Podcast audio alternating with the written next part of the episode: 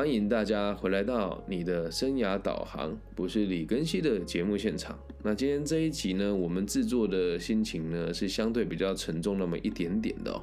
那为什么说沉重呢？是因为原本我的预计这一集不会那么早做出来，但是就在几个小时前呢，我收到了一个粉丝的来信。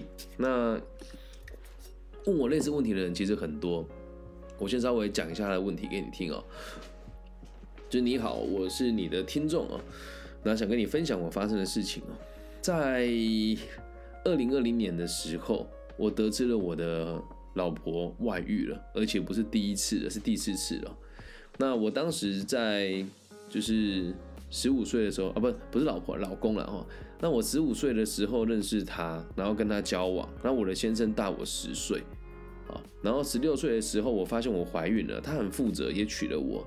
但是结婚之后都跟原本讲的不一样，没有陪我去做产检，然后坐月子也没有来看我，然后甚至会跟交友圈的别人说我的不是，甚至他也会直接跟他的朋友们说，是因为我怀孕了，他才非不得已跟我结婚的。好，那他陆陆续续出轨这几次，我都选择原谅他，是我以为我有问题哦，所以是不是我做的不好？直到去年又发生了第五次的外遇，我真的好难过。我现在三十五岁了，对婚姻感觉到非常的绝望。我想要离婚，又觉得好难。他不愿意跟我离婚，我到底该怎么办？我如何跟对方沟通？好，那回到我们今天的主题哦，我们讲的是真诚重要还是忠诚重要？哎，我不是一个。非常会拿道德观去强迫别人接受我想法的人，但是我也认为爱情它必须得是有责任的。在这几年，其实我协调了很多人离婚的事情，常常有人说：“你凭什么？你自己的婚姻就不美满了，都离婚了，凭什么教别人怎么怎么怎么这个跟另外一半沟通哦？”所以，我我那一天在做这期节目计划的时候，我在想啊。伴侣相处跟夫妻之间相处，到底是真诚重要还是忠诚重要？我们一直很重视一件事情，就是忠诚。但是问题是，这个事情倒也不是合理化了，一定是有某一些事情你没办法满足他，所以他才会有外遇的状况发生。但我必须得讲哦，我必须得讲哦，这件事情两个人都有责任。一定会有人说：“老师，你这样在检讨受害者吗？”先听清楚了，在爱情的世界里面。本来就没有所谓的受害者，即使你结了婚之后也一样，每个人都有选择自己的生活的权利。那虽然说这样子的说法很病态啊，但是我必须得让大家知道，如果你的对方对你忠诚，但他对你不真诚，所以他去偷吃，你会觉得他是出轨。那如果他对你很真诚，你对他也很真诚，说：“哎，老婆，真的很不好意思，我的某一些需求也没办法满足你。”你说那老师，你这是合理化偷吃哦？不是这么讲。你可以跟他沟通完之后，让他知道你可以为他做哪些改变。那当然很有可能你没有办法达到他的需求，这肯定会发生。那如果达不到他的需求怎么办呢？再沟通嘛。要么他修正他的需求的目标，不满你改变你的行为。所以如果你现在想要离婚的时候，你你你就要就要告诉自己哦，你对这个男人忠诚有意义吗？没有，你得对他真诚啊！我想要什么，你必须得跟他说清楚。我想离婚，我想要让你自由，真诚的告诉他，甚至你可以跟他讲说，能不能把真心话告诉我？是不是你也不喜欢我了？那如果再这样继续下去，对孩子、对你、对我都不是很好啊，对吧？为什么一定要非得要在一起呢？懂吗？所以这也不是说呃要鼓励大家离婚，或者合理化你的痛。合理化对方偷吃，或者是要你什么，哎，很委屈的去接受这一切哦。我在做这一集之前，我去访问了好几个是年纪五十岁左右的阿姨们、姐姐们。我问他们了，我说你的另一半有没有偷吃过？令我很惊讶的事情是，大部分 百分之七十的，哎，七十的人都直接跟我说有，然后百分之三十的人跟我讲说其实有怀疑过，但没有任何一个人讲说他。的另一半没有外遇过的，因为婚姻这个事情持续那么久，就肯定会发生嘛。那你会去想一个很奇怪的疑虑哦，那真诚的人就一定会忠诚吗？我必须得讲哦，如果真诚的人又对你忠诚的，那就代表那是真爱啊。如果你只要求对方忠诚而不真诚的话，那都只是恐惧跟限制。所以从你的角度出发，你会觉得，嗯，他对我不好。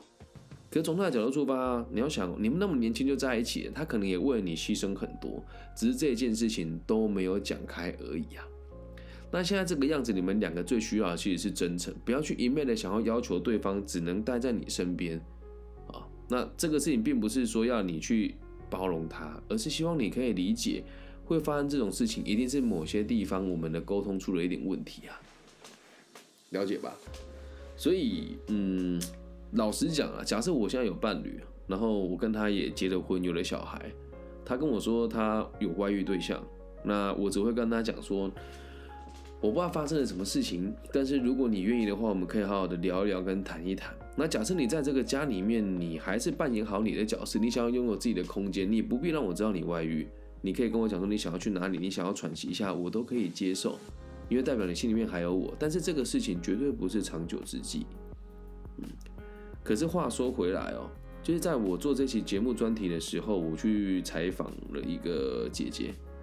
她就跟我讲说，其实我是我们老，我是我老公的原配，然后我也知道他有小三，也就这么过了十几年了。我说你都不介意哦？他说他有把家里的事情打点好啊。那你老公是生意人嘛？他说他就算出去酒店也是到处跟别的女人瞎搞啊。那他如果有一个这样子的对象稳定下来，我觉得我自己也放心了。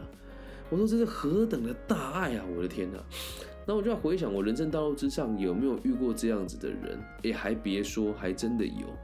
在我大学的时候，我去大陆参访跟交流，认识了一个女孩啊，她来台，她来台湾交流了，认识一个女孩。然后这女孩跟我说，呃，我很希望可以跟你一起，就是去大陆玩这样子。我说，好啊。那因为没钱嘛，当时经济状况不是很好，大学一二年级，呃，大学三年级，二零零，那大学四年级了，二零零几年，零七零大二零零九年的时候，然后因为身上没有钱嘛，你他说要找我去大陆玩，我觉得很困难，所以他寄了一张机票给我，啊，我想起来觉得很神奇啊，于是就飞过去跟他们玩了好几天，那玩完了之后要回来哦，他不知道我女朋友，我一直以为他不知道。那我也没有告诉他，在回来从深圳到罗湖的路上，就是要转进香港的时候的火车上面，他跟我讲说，因为那时候我睡着了嘛，然后他就自己低估了，他说其实，在台湾有个女孩照顾你也挺好的。哎，我的天呐，这从我知道这句话是有多真诚，他不是吃醋，也不是生气的角度出发，他是知道，反正我和你。也不到，也不大可能交往，因为毕竟一个在台湾，一个在大陆了。然后他毕业之后又想要去美国读书，所以他讲过这句话的时候，我虽然没有眼睛张开，但我眼泪就滴下来，因为他不是说谎，也不是说好听话，而是真的不小心把他的真心话给说出来。那你说老师，他这样子不是很病态吗？你不应该被检讨吗？你不觉得你对不起当时的女朋友吗？嗯，现在想起来是觉得这样子做蛮不对的。可是你要去理解一件事情哦，那时候的我还年轻，并不是要合理化，只是年轻的时候跟你条件好的人，本来很多人就都把持不住自己啊。那到我现在这个年纪，就觉得有时候你跟对方讲爱，好像也是太过于沉重的一件事情。对，如果你们不交往，只维持在这种平等的关系之上，或许对谁都好。但回到我们今天的这个主题，还有这个粉丝的来信哦。既然已经走到这个地步了，你必须得真诚的告诉他你的需求跟想法是什么。因为从头到尾你都没有提到你爱不爱他，他也没有提到他爱不爱你，你们的爱变成只有彼此之间的责任。但这件事情该如何去摊开来讲，就是要很真诚啊，要真诚的讲说，我受够了这一切啊，我觉得你没有把我当老婆，或者我觉得我们两个的婚姻有太多的问题，我们必须得聊一聊。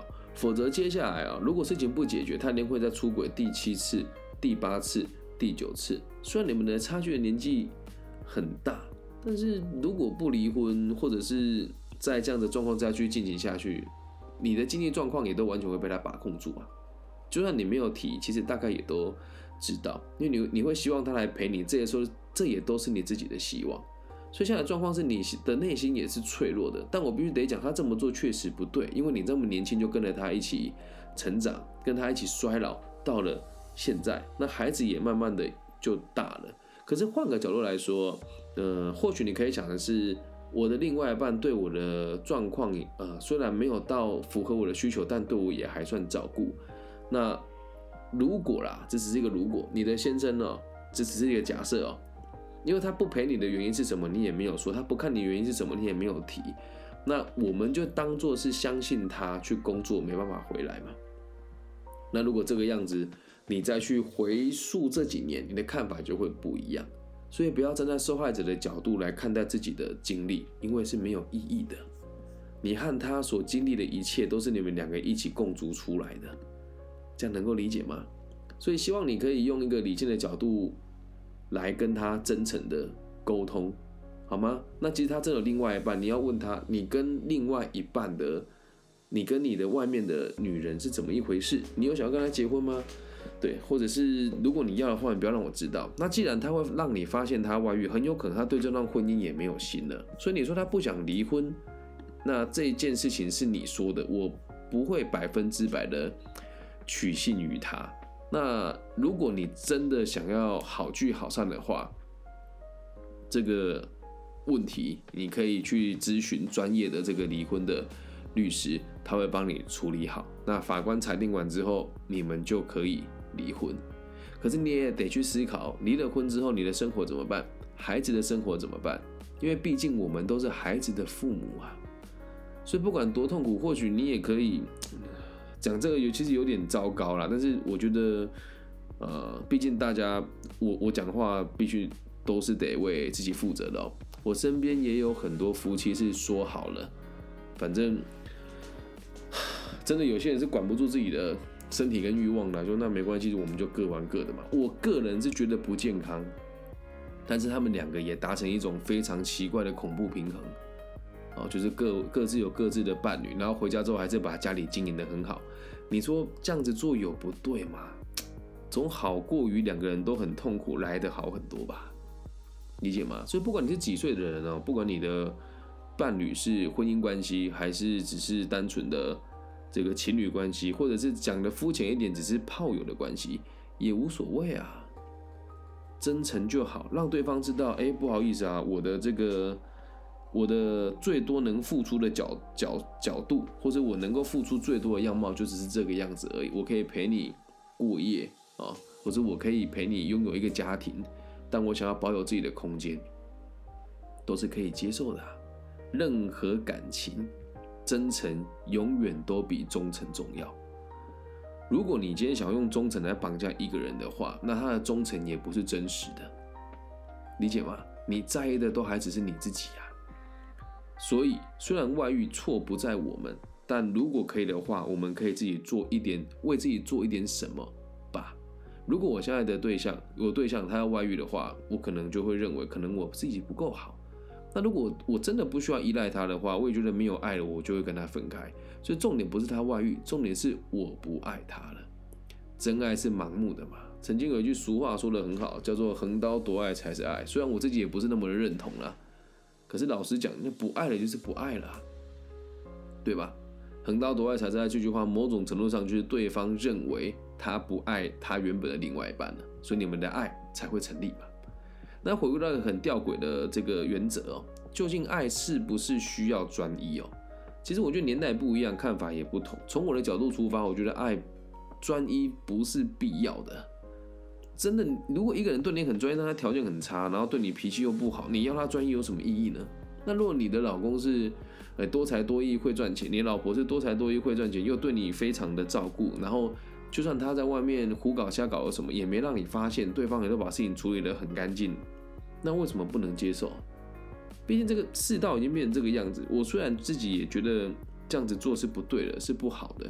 但如果你能够在合理的范围之内保有一自自己一点私人的空间，那至于有没有发生性的关系，我觉得那都是另当别论的，理解吗？谁没有一点奇怪的小癖好，对吧？有人喜欢吃鼻屎，有人喜欢吃眼屎，有人喜欢咬指甲，对，然后有的人可能就事情严重一点，他就是有这种习惯跟陌生人发生性关系的这个欲望跟癖好，这这个东西不要拿道德去绑架彼此啊。所以记记得这句话，和任何人相处，不管是工作上，或者是这个爱情上，或者朋友都一样，真诚永远比忠诚来的重要太多。因为忠这个字哦，其实前面就会常常跟夹着一个愚笨的愚啊，叫愚忠啊。如果对方只是为了专一而专一，他没有真心爱你，说哦，对我跟你结婚了，我我一定要尽我的本分。他的角度是我害怕自己被别人攻击，而不是他真心爱。这种爱情其实你痛苦，他也痛苦啊。所以直播现场，我的高中朋友跟我说：“一三五好爸爸、好男友，二四六放飞自我。”其实也不是不行啊，但是必须得讲啊，就是我们的节目其实都是用我的本名跟本人做的嘛，而且我也真的很真实啊，就以身作则给大家看。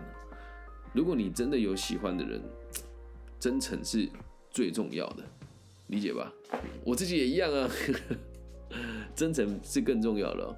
然后小蔡说，五十到六十之间，在一定的阶级上，双方对于婚姻取决于利益嘛。男方会有婚姻外的另外一面，而伴侣也是知道。放在三零年代，往往交友圈也会各自开始踏伐了。对，所以重点是什么？你知道吗？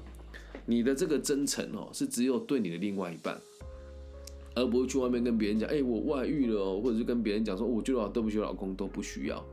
这个事情就是你们两个。的事情，懂吗？对彼此真诚。那你的另外一半，你也得让他知道，如果你真的是外遇的人的话，在不影响家庭的状况之下，我个人认为其实是可以接受的啦。但我还是那句话，这只是我个人认为。有人会说，老师你没有经历过这种痛，我有啊，我也曾经经历过啊。就是另外一半劈腿了，但我都可以接受，我就是虚心检讨我自己。好，那。呃，像我跟我前妻的关系是我们有达成共识的，所以离开。可是，在之前没有共识的时候，我的感觉也是很痛苦的。如果我在这个时候就更早的理解这个问题，因为我当时也是想要要求他忠诚啊。什么叫忠诚，并不是他有他有另外一半了，而是希望他可以把所有的精力都放在我跟我的家庭身上。所以当时我只这么要求他。那他对我的要求。呃，也很真诚，只是我不够真诚。他说他希望我可以包容他的某一些事情，我却做不到。嗯，你说他们要求我真忠诚的也是有的，但还好我有做到。所以这个忠诚，有时候我们不要“忠”这个字，就变成是对方要依照我的这个需求，然后把我当做唯一，这个就叫做忠诚。那真诚还有个概念是，我愿意让我的另外一半，即使跟我在一起，他还可以拥有他交友的权利。这样你才是真心爱他的。你说老师你在讲什么歪理？听清楚啊！如果我另外一半跟我说他有另外他的另外一半很好，然后他想要跟我分开，我绝对祝福啊！你没道理，人家一个女孩子跟着你，你只能带人家吃卤肉饭，然后只能骑摩托车带她兜风。来了一个比你更有能力又更爱她的人，带她吃卢思奎，吃王品，然后带他开宾士，开保时捷，对吧？那你为什么要阻止他呢？你要真诚的祝福他。所以回归到这今天的这个我们问问题的这位朋友，你说对方不愿意跟你离婚，你该如何跟对方沟通，表达你的诉求？说我真的想分开了。那条件我们都好谈，看你要孩子还是不要孩子，想清楚就好。那你自己想离婚，有没有想过你要怎么跟他谈条件？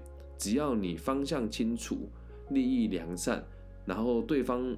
如果不愿意谈，我们就走法院，对吧？你的真诚得让他知道，但不希望走到这一步啊，理解吗？年纪落差这么大，你在跟他互动上肯定会比他还要吃亏那么一些些。拿出你的诚意，好吗？让他知道，我其实为了你牺牲这么多，然后我也知道你心不在这个家庭，那你也让我离开，或者是我们婚不离，你能够让我去过我想过的生活。妈，你既然可以外遇了，那我能不能也去过我想过的生活？我也不要限制你，健康一点、成熟一点来看这个问题，好吗？